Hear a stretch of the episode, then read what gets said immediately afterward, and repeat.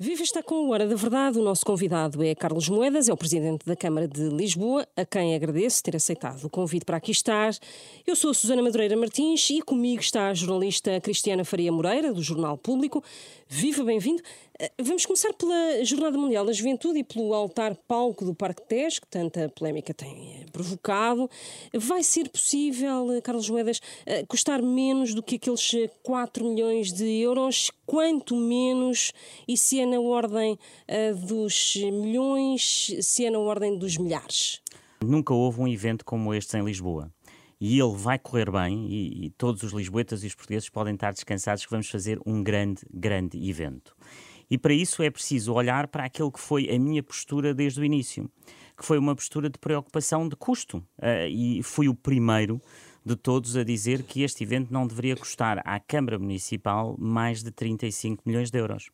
O que criou na altura algum celeuma, porque muitos disseram que uh, Carlos Moedas, o Presidente da Câmara, não queria pagar. Não é? Portanto, houve uma preocupação e há uma preocupação de investimento e de custo. Agora temos de ter as proporções deste evento. Nós estamos a falar um evento em que, se vierem um milhão de pessoas e se essas pessoas estiverem seis dias em Lisboa e que cada pessoa gastar durante esse tempo que está em Lisboa 100 euros, estamos a falar de um retorno para a nossa economia imediato de 100 milhões de euros. Haverá gente que gasta mais de 100 euros. Portanto, eu estou aqui a fazer o mínimo daquilo para, para no fundo, até percebermos a dimensão do evento. Agora, eu vou responder à sua pergunta uh, porque eu aí uh, acho que estou cada vez mais perplexo com a política em Portugal, não é? Porque foi a politização de algo que nunca deveria ter sido politizado. Foi a politização de um evento desta natureza, um evento em que todos os protagonistas lá estiveram em 2019, eu não estava lá, e de repente há uma politização total do evento. O que é que eu quero dizer com isto? Quando nós olhamos para aquilo que era o custo que veio a, aqui a tornar-se o problema dos 4 milhões ou dos 5 milhões, ao mesmo tempo, o governo abre um concurso para casas de banho, ecrãs e iluminação por 8 milhões de euros. Então, o ponto eram os 4 milhões ou 5 milhões do altar? Uh, desta infraestrutura que vai ficar, repare, destes 35 milhões que eu estou a falar de investimento da Câmara de Lisboa, mais de 70% vai ficar para a cidade. Portanto, nós estamos aqui a Mas falar no investimento. Ao altar palco, se pudesse eh, responder à questão sobre se é possível de facto baixar aquele custo e se, por exemplo, a Motem Gil, que tem um contrato assinado com a Suru, se eh, eh, entende que isso é possível também. Olha, em primeiro lugar, nós fizemos algo que foi para além do que a lei nos obrigava. Nós não fizemos uma adjudicação direta normal. Nós fizemos uma consulta a várias empresas do mercado, negociámos os preços dentro daquilo que era um caderno de encargos que é normal que haja numa. Nós estamos aqui a receber o Papa o Papa tem condições de segurança, de dignidade institucional. Nós estamos aqui a falar numa figura que tem mais segurança que o Presidente dos Estados Unidos da América. Nós estamos a falar de receber e de conseguir receber. Portanto, não estamos a falar num palco, estamos a falar numa infraestrutura. Como é que o Papa vai subir a essa infraestrutura? Como é que desce em caso de emergência? Quais são todas as condições aqui que temos? E, portanto, foi tudo feito. Quando há uma abertura de todas as partes, eu percebo que isso tenha causado realmente quando houve esse espanto sobre o número, que eu continuo a dizer nós estamos a falar aqui é do número total de 35 milhões de euros. Mas há um espanto sobre o número, há uma capacidade uhum. de dizer que se deveria rever eu, como Presidente da Câmara, eu não sou o organizador. Eu sou o Presidente da Câmara que está aqui à disposição para conseguir fazer as coisas. E por isso, dou o peito às balas, assumo aquilo que seja e estamos a tentar, neste momento, eu próprio, em reuniões técnicas, a ver daquilo que temos no palco, o que é que podemos reduzir. Não lhe posso dizer ainda neste momento, porque isto tem que ser feito com uh, todo o cuidado técnico e, portanto, estar a fazer aqui qualquer anúncio, mas nos próximos dias iremos anunciar exatamente que poupanças é que podemos ter, tanto no uh, palco que falámos, nesta infraestrutura, como também no Parque Eduardo VII. Portanto, é isso que vamos fazer mas penso que o ponto aqui é político e não é técnico. Há um ponto de politização coisa, do evento que não deveria ser politizado. de adaptar e redimensionar até esse custo será na ordem dos milhares ou será na ordem dos milhões? Uma coisa significativa. Eu, não, eu, eu uh, insisto porque não vou aqui abrir qualquer expectativa. Aquilo que estou a fazer é um trabalho de engenharia sério, de ver exatamente dentro das condições, e aqui é muito importante que tenhamos a, a, capacidade de, como portugueses, nós quisemos este evento, os portugueses quiseram este evento, e este evento tem que ter condições dignas e de segurança.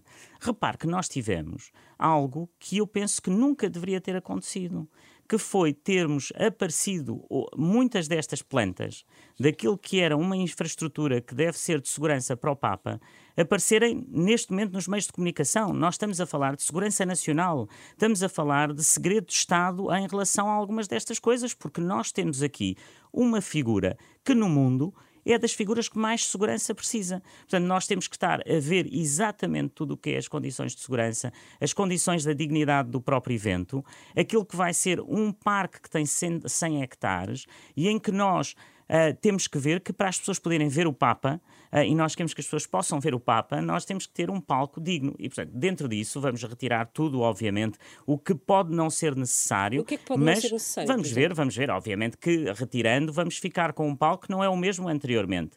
Uh, aquele palco tinha uma determinada estrutura para aqueles 100 hectares.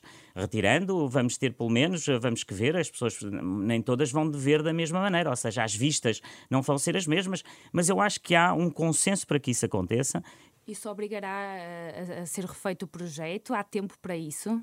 Nós já refizemos tudo o que tínhamos a fazer do ponto de vista técnico, só não posso aqui dizer exatamente os números, porque não os tenho e, portanto, estaria aqui a dizer algo que não faria Ou seja, sentido. o projeto já foi revisto? Uh, já estamos a rever e está neste momento, os engenheiros uh, estão a rever todos os detalhes para minorar o custo e para conseguir fazer algo de um custo mais barato mas ao mesmo tempo que tenha estas condições de segurança. E em relação ao altar palco do, do Parque Eduardo VII, será para manter? Será redimensionado? Uh, a Igreja faz muita questão que, que ele exista?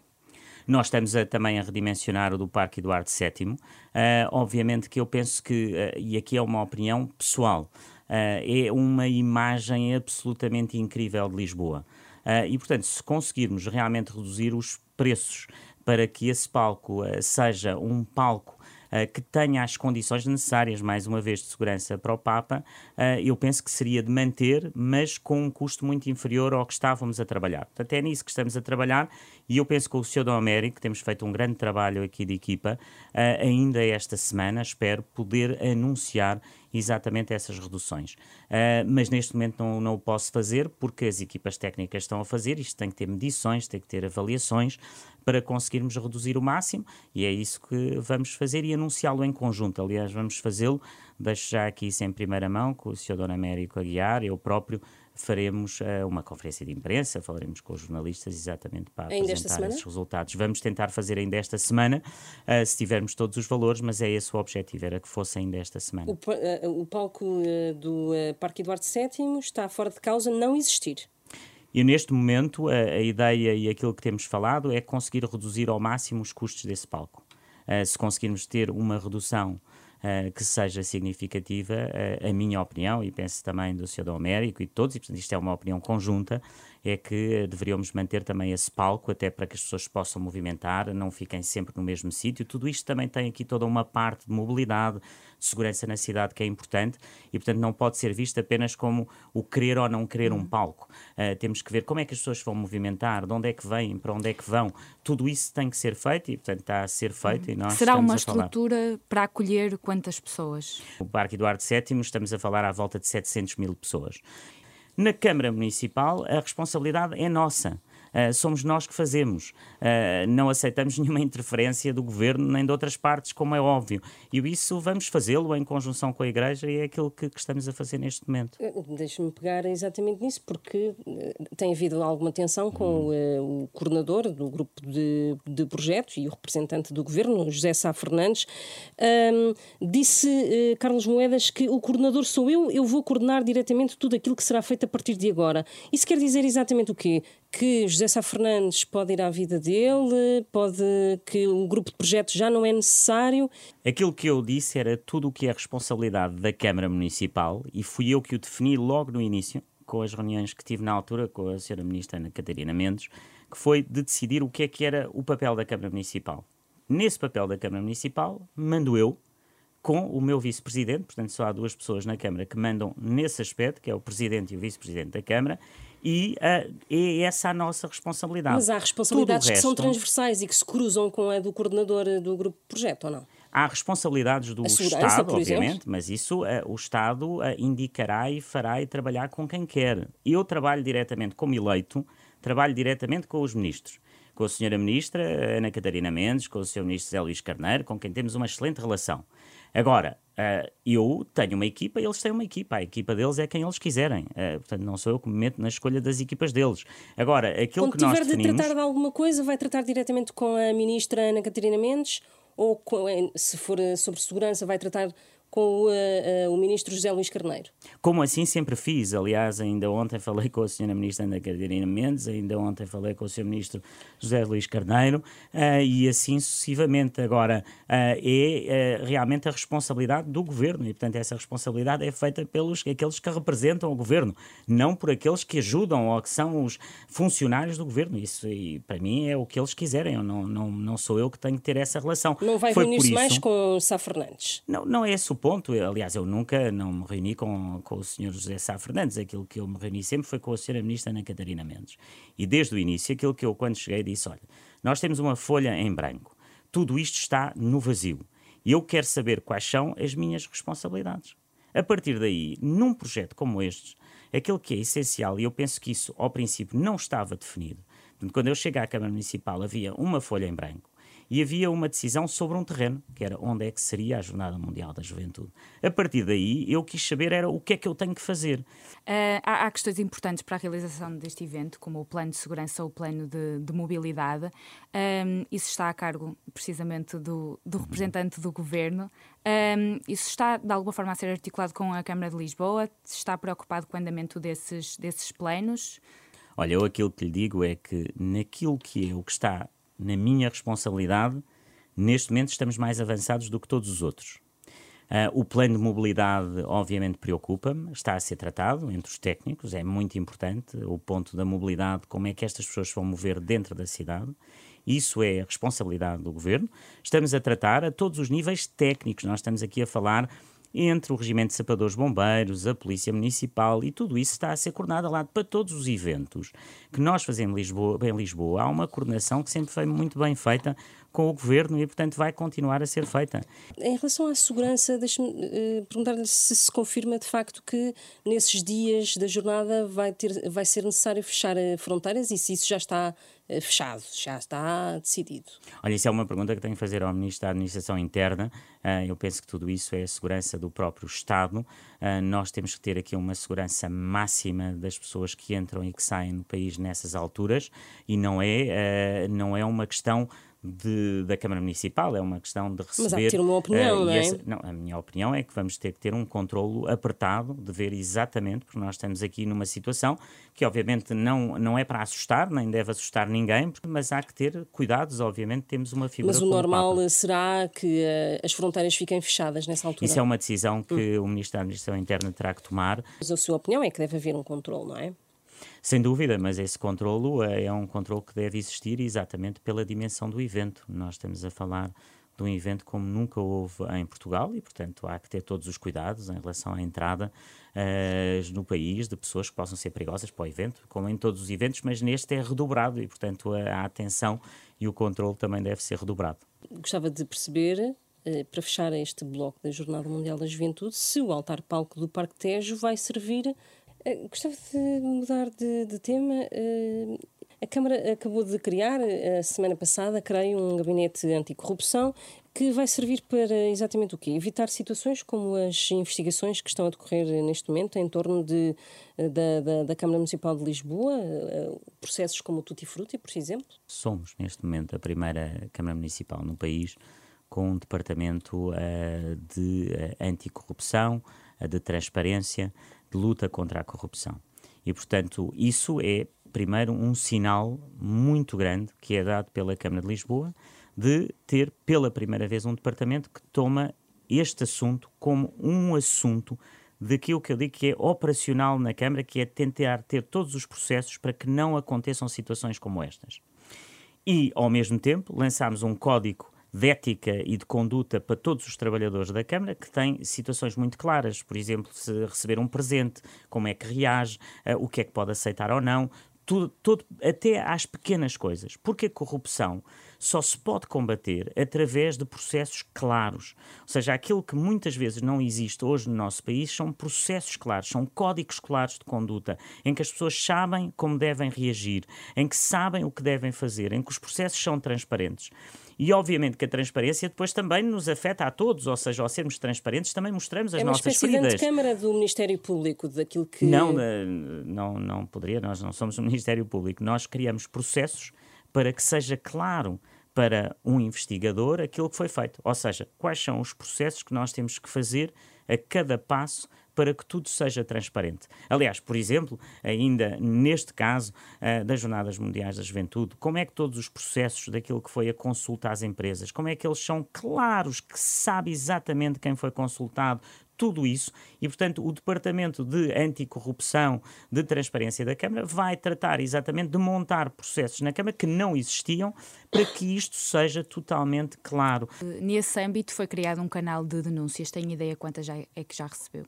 Nós recebemos denúncias todos os dias uh, e essas denúncias vêm pelo canal de denúncias, mas vêm também por carta e, portanto, todas elas são tratadas e, portanto, essas denúncias são reportadas, são tratadas, são, são faladas e, e, são, e atuamos sobre elas e, e, reportamos ao Ministério Público e, uh, quando é necessário, uh, chamamos, obviamente, aqueles que são, ou seja, a, a, Câmara Municipal não é a polícia, a Câmara Municipal não é o Ministério Público, portanto, fazemos o reporte a, a quem de direito. Detectou algum indício de ilegalidade, já enquanto autarca, nos mandatos anteriores que tenha enviado para o Ministério Público ou, ou não? Não, neste momento não enviei nada ao Ministério Público. Aquilo que nós fazemos sempre e temos feito é realmente internamente, olhamos para os processos, uh, mas uh, não estou aqui, nem sou eu, nem é o meu papel como Presidente de Câmara. Uh, obviamente, se encontrasse alguma coisa que estranhasse ou que tivesse alguma dúvida, enviaria para o Ministério Público, isso farei sempre, mas não é o caso neste momento. Mas essas investigações e essas buscas estão a ser feitas e foram feitas na Câmara Municipal. Neste momento não tenho conhecimento nenhuma, mas todas as que foram feitas tiveram a nossa colaboração uh, total. Uhum. O Ministério Público acusou uh, o presidente da Junta de Freguesia de Alcântara, David Amado, de lesar a Santa Casa da Misericórdia. Um, ele já se demitiu da, da Conselhia do, do PS de Lisboa. Um, devia demitir-se da presidência da Junta. Isso é uma avaliação que um eleito tem que fazer, não é o presidente da Câmara. Eu uh, faço essa avaliação uh, quando essas coisas dizem respeito à, minha pessoa uh, Sim, e não dizem caso, nenhuma. Por exemplo. Eu nunca tive nenhum tipo de. nem nunca fui arguído, nem nunca tive nenhuma acusação, portanto não, não se põe esse caso e, portanto, é, é nesse aspecto. Agora, eu penso, e isso foi dito e foi dito por mim muitas vezes, que obviamente uh, uma coisa é ser arguído e muitos presidentes da, Câmara têm sido arguídos, uh, depende exatamente sobre o que é que são arguídos. Outra coisa é ser acusado, é obviamente mais grave ser acusado como uh, político, uh, aquilo que digo é que estamos a chegar a um ponto na nossa política em Portugal em que este acumular de situações é muito grave para a democracia. Uh, e é um acumular de casos e casos e temas uh, que, uh, de certa forma, uh, são terríveis para a democracia e são terríveis para todos os partidos. Voltamos a centrar-nos em, eh, em Lisboa. Na madrugada de domingo houve mais um incêndio no eixo da, da Avenida Almirante Reis. Morreram duas pessoas. Uh, em dois anos há registro de pelo menos 10 incêndios, uh, alguns em prédios onde vivem dezenas de, de imigrantes em condições de extrema precariedade. Quantas situações uh, semelhantes tem a, a, Câmara de Lisboa sinalizadas e uh, o que é que faz, o que é que tem feito para salvaguardar a segurança destas pessoas? Olha, é um problema que uh, é muito mais do que o incêndio. Nós temos hoje um problema que vai mais ou menos da Praça do Chile para baixo da Praça do Chile até ao Martim Muniz, onde temos um problema gravíssimo de uh, sobrelotação. É um problema que acontece também não é só em Lisboa, mas noutras cidades do país. Mas isso uh, tem a ver com uh, políticas de imigração. Os refugiados devem ser sempre acolhidos. Nações Unidas, lei internacional, e isso devemos sempre fazê-lo. Migrantes económicos, os países têm que ter políticas de imigração Portugal precisa de imigrantes. Nós estamos a diminuir a população. Nós precisamos de mais pessoas. Mas para isso temos que estabelecer realmente contingentes daquilo que precisamos e essas pessoas têm que chegar com dignidade. E isso devia ser feito. E isso deveria ser feito. Nós precisamos de uma política de imigração com dignidade. E essa política de imigração com está dignidade. A falar de, de cotas? Eram contingentes. Quantas pessoas é que precisamos na agricultura? Quantas pessoas é que precisamos na indústria? Quantas pessoas é que precisamos nos serviços? E depois de publicar essas, eh, esses contingentes, nós trazemos as pessoas e as pessoas vêm para Portugal se tiverem um contrato de trabalho.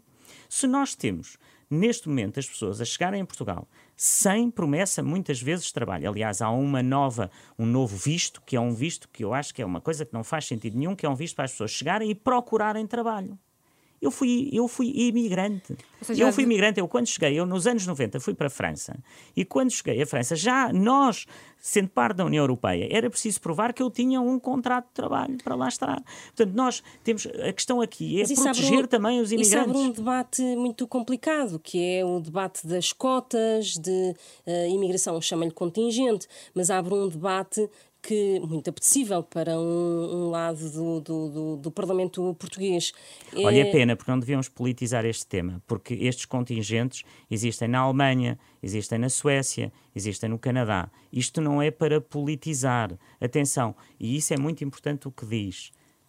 Carlos Moedas, político, acredita que nós precisamos de mais pessoas em Portugal. A população está a diminuir. Nós precisamos de imigração. Agora, nós temos que dar a essas pessoas que vêm para o nosso país dignidade. E a dignidade é que as pessoas não podem vir para Portugal sem terem condições nenhumas, sem terem um trabalho. Imagina, este visto que é a pessoa chega e está seis meses à procura de trabalho. Mas não faz sentido nenhum. Uh, aliás, a própria lei já tinha este tipo de conta. As pessoas chegam e ficam abandonadas e ficam nesta relação que eu diria que é terrível de exploração, porque nós temos aqui é pessoas que têm um arrendamento de uma casa e depois subarrendam a casa a 20 ou 30 pessoas. Isto é escandaloso. Isto é escandaloso. Nós temos alta e este trabalho é feito com o governo, por um lado, com toda a parte da imigração, e eu estou a falar no governo, com o governo nesse sentido, é falar uhum. também com as juntas de freguesia, porque são as juntas de freguesia que dão os atestados de residência. E, portanto, quando uma junta de freguesia verifica que uma casa tem atestados de residência, que são cinco ou seis atestados, alguma coisa está mal, porque e, não há, não há tantas Câmara, famílias com a Câmara pessoas. tem forma de intervir nesse processo? A, a Câmara, neste momento, a Câmara não pode entrar na propriedade privada, a Câmara não pode entrar na casa de uma pessoa, a não ser que haja uma denúncia. Eu não posso, como Câmara, entrar numa casa, bater à porta e dizer, olha, estão cá 30 pessoas, têm que sair. Mas a Câmara não uh, pode Eu não fazer posso fazer denúncia? isso, só posso... Alguém pode fazer as denúncias, e quando nós temos denúncias, atuamos. E temos a nossa Polícia Municipal e a Polícia de Segurança Pública, mas nós estamos aqui a falar de um problema muito maior maior que o problema do incêndio. Aliás, os bombeiros, o Regimento de Sapadores Bombeiros, chegou 4 minutos uhum. e meio ao local do incidente. Ou seja, a, a capacidade do Regimento de Lisboa em atuar foi imediata. Portanto, nós não estamos aqui a falar que houve um problema que se deixou arder e que não se foi lá e que só se chegou meia hora Posso depois. Posso que das suas palavras que já está a falar uh, deste problema do contingente com o governo? É. Nós vamos ter, eu eh, não estou, já é um problema que obviamente que vamos falar com, com o Governo, uhum. aliás, não só com, interna, com, com, com, certeza, uh, obviamente não sei, uh, temos aqui eventualmente algumas diferenças, mas há algo que não temos diferença. Nós temos que ter uma política de, de, política de imigração digna, nós temos que dignificar as e pessoas que vêm para Portugal. tipo de abertura da parte de, do Ministro uh, José Luís Carneiro? Nós estamos a falar sobre vários temas, trabalhamos muito bem com o Sr. Ministro José Luís Carneiro, gostava de deixar aqui claro. Aliás, o Sr. Ministro telefonou-me na própria noite do incêndio, muito pouco tempo depois de eu estar no local, e, portanto, a abertura, o trabalho é uh, muito bom uh, entre o Presidente da Câmara e o Sr. Ministro José Luís Carneiro, que é uma pessoa que está sempre pronta a ajudar, uh, assim como a Sra. Ministra Ana Catarina Mendes. Esta questão da, da sobrelotação das casas leva-nos ao tema habitação. Um, está há um ano e meio na, na, Câmara de Lisboa. Por diversas ocasiões ouvimos a vereadora da, da Habitação, Filipa Roseta, a dizer que o modelo escolhido pelo hum. anterior executivo para envolver os privados na, na construção da habitação pública não funcionou. Que modelo é que o seu executivo propõe para, para, termos mais habitação pública para responder às necessidades da, das classes médias? Nós, nós estamos a fazer o maior investimento em habitação da cidade de Lisboa uh, desde há décadas. Uh, e esse, essa solução que nós estamos a trazer para a habitação é uma solução multifacetada. É uma solução de construirmos nós habitação, e aí temos um, uh, uma ajuda europeia única, porque temos quase 400 milhões de euros para a habitação em Lisboa até 2026 através da Europa. Portanto, obrigada à Europa, obrigada à União Europeia, e isso é muito importante. Estamos neste momento mesmo a mil casas, mil apartamentos em construção graças ao dinheiro europeu. Mas é, Depois esses... temos, mas deixe-me só terminar, depois temos um problema que foi muito falado pela vereadora Filipa Roseta e que era importante. Nós temos 2 mil fogos, 2 mil casas vazias na, nos bairros municipais e que neste momento nós conseguimos investir 40 milhões nos bairros municipais para refazer e requalificar estes fogos e estamos a atribuí-los. Portanto, é 800 que nós estamos uh, neste momento a refazer para poderem ser entregues. E terceiro, que eu penso que aí é também inovador, que é olharmos para aquilo que são as cooperativas. Lançámos agora uma cooperativa no Lumiar, temos cinco cooperativas. Uh, olha, uma medida muito à esquerda, olhar para um terreno, oferecer esse terreno às pessoas, as pessoas com esse terreno podem construir, fica mais barato porque não pagam o terreno.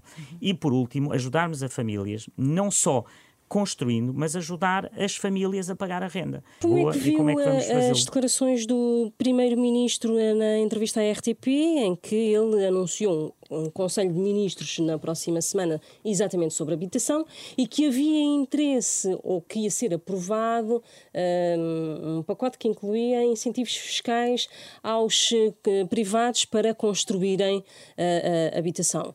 Isso hum, é algo que uh, o Presidente da Câmara de Lisboa acompanha. Olha, só acho estranho porque eu, eu, eu eh, apresentei para os lisboetas e pessoas mais jovens, apresentei uma isenção fiscal que era não pagarem o IMT, não era? Era uma isenção do IMT uh, eh, e o Partido Socialista votou contra. Ou seja, aquilo que nós podíamos fazer que era ajudar os mais jovens a comprarem uma casa, mesmo que fosse algo pequeno, estamos a falar de um T0, ou iniciar, conseguir comprar a sua primeira casa e ter e não pagar um imposto que às vezes vai aos 7 mil, 8 mil euros, foi uh, uma proposta que eu tive e que uh, foi chumbada, não é? E, portanto, essa era uma excelente isenção fiscal que eu gostava que o Sr. Primeiro-Ministro me ajudasse uh, a fazer na Câmara de Lisboa. Portanto, se ele tem ideias de isenção fiscal, eu acho que também me poderia ajudar nesta, que era de efeito imediato para os lisboetas. E essa poderia ser uma medida que podia ser anunciada, por exemplo, pela Ministra da Habitação na próxima semana? Se ela o quiser anunciar, uh, eu obviamente fico contentíssimo. E para a reta final da nossa entrevista, falar um bocadinho sobre o seu partido, PSD, tem-se falado muito nas últimas eh, semanas sobre uh, o efeito das eleições eh, europeias, como uma espécie de vai ou racha do atual governo. Uh, gostava de saber se também é dos que acha, como Luís Montenegro, que se o resultado for tão mau para o Partido Socialista, que o governo tem então em os dias contados e que também foi algo que o Presidente da República também foi dando alguns, algumas indicações sobre isso. Uh, o, uh, o Luís Montenegro está a fazer um excelente caminho e, e, está realmente a fazer algo que nunca se via, ou há muito tempo não se via na política e não se via no próprio PSD, que é uh, chamar a sociedade civil, que é andar pelo país, ouvir as pessoas e a fazer um trabalho que eu diria que é importantíssimo para os partidos. Ou seja, é um governo que está uh, com um desgaste grande de, depois de tantas semanas, uh, de tanto que lhe aconteceu. E, portanto, esse desgaste é claríssimo em relação a um governo que está com uma maioria absoluta, que agora está com um desgaste de uma série de eventos, de casos uh, que foram acontecendo. e, aliás, mostra bem depois, uh, quando uh, de repente a, a, politização da Jornada Mundial da Juventude, para fecharmos como começámos, não é? De repente passa-se de caso do um, governo. Pode para... ser um, um marco, as eleições europeias, de facto, para a existência deste governo de maioria absoluta. As, as, as, as, eleições europeias, eu penso que elas são muito importantes uh, e devem ser levadas muito a sério, porque nós temos aqui uma oportunidade de ter uma palavra na Europa e de termos a reforçarmos aquilo que é o papel do PSD, que tem um excelente grupo parlamentar na Europa e isso é importante para o país. Agora, o que é que vai sair daí, o que é que vai acontecer, eu deixo isso para os analistas políticos, para os líderes partidários. Mas deixe-me falar na um política um pouco das na pessoas. sua veia de militante do PSD, para falar sobre o, o, Chega e depois do Congresso do Chega e de André Ventura eh, ter na prática eh, desafiado o PSD e Luís Montenegro para um entendimento com vista a um eventual governo de, de direita. Uh, muitos companheiros seus pediram para uma clarificação sobre esta relação do PSD com, com o Chega. Jorge Moreira da Silva foi um deles. Uh, também acha que devia haver essa clarificação? Penso que, eh, no fundo, aquilo que tem que haver é um alargar da base daquilo que é o PSD. E esse alargar da base vem de ir buscar muitas pessoas que estão descontentes ao centro e pessoas que estão descontentes à direita. E, portanto, aquilo que o PS tem que fazer é o trabalho para ir buscar muitas pessoas. Porque, repare, os eleitores do Chega são, sobretudo, pessoas muito descontentes. Uh, olha, que estão descontentes com a corrupção, que estão descontentes com a falta de transparência, que acham que os políticos são todos iguais. E nós não somos todos iguais. Eu penso que aí o maior papel que o PSD tem é mostrar que não somos iguais. E se nós não somos iguais, muitas dessas pessoas virão votar no PSD, porque essas pessoas não estão a votar de maneira ideológica no Chega. Elas estão a votar porque já não acreditam porque já não acreditam que, haja, que os políticos possam ser confiáveis. E, portanto, esse é, é o primeiro passo. E esse é o passo mais importante. Obviamente, eu posso falar da minha experiência uh, em Lisboa. Nunca tive e nunca quis nenhuma coligação com o Chega. Aliás, eh, eh, como eu costumava dizer, o Chega, nem eu nem o Chega, nem eles queriam, nem eu queria. Uh, e, portanto, uh, da minha experiência, aquilo que foi importante foi realmente alargar a capacidade de dizer às pessoas: eu estou aqui para fazer política para as pessoas e com as pessoas, sejam elas ao centro, e muitas que votaram em mim eram do centro, e muitas pessoas que votaram em mim até eram do Partido Socialista, e outros eram mais à direita e que estavam descontentes, mas viam em Carlos Moedas a capacidade de trazer alguma mudança. Uh, e é isso que nós temos que construir, não é estarmos a falar do Chega, a falar deste ou daquele, é o que é que o PS. Certo. E esse é o que o Luís Montenegro está a fazer, estando no terreno, mas estando ainda com não as clarificou exatamente a relação com o Chega, ou já clarificou, no seu entender? Eu acho que isso é um, é um ponto que só o líder é que pode clarificar. Agora, a relação com o Chega é a relação que temos com todos os outros partidos. Aquilo que eu quero saber é o que é que o PSD pode trazer de novo, o que é que o PSD é como a alternativa confiável, o que é que os políticos do PSD têm de diferente. E os políticos de, do PSD, e eu represento de certa forma também essa nova geração, aquilo que é importante neste momento é realmente mostrarmos que não somos iguais aos outros, porque as pessoas estão fartas disso. Portanto, não é uma questão do Chega, eu não tenho que falar do Chega, nem tenho que fazer comentários ah, sobre o Chega. Falou no caso, muito já no Congresso falei, do PSD. Falei, com certeza. Foi falei. uma das vozes, aliás, foi, creio que a única em que foi a voz que mais se opôs a que houvesse um entendimento com o Chega e que isso devia ficar claro mantém aquilo que disse, imagino. Eu não tenho nenhuma coligação, nem nunca tive com o Chega, portanto a minha posição não é, é clara uh, em relação àquilo que foi uh, em Lisboa, uh, aquilo que construímos. E mostramos que era possível, repare, que nós, em Lisboa, mostramos que era possível, com uma coligação de vários partidos, que não incluíam nem o Chega nem a Iniciativa Liberal, que era possível ganhar eleições e que é possível governar a cidade. Mas e não tínhamos um... nem a Iniciativa Liberal, nem o Chega. Todas essas pessoas que votam em partidos como o Chega, a grande parte dessas pessoas não votam no partido, votam porque estão descontentes. Termina assim este Hora da Verdade desta semana. O nosso convidado foi Carlos Moedas, é o presidente da Câmara de Lisboa. Regressamos na próxima semana.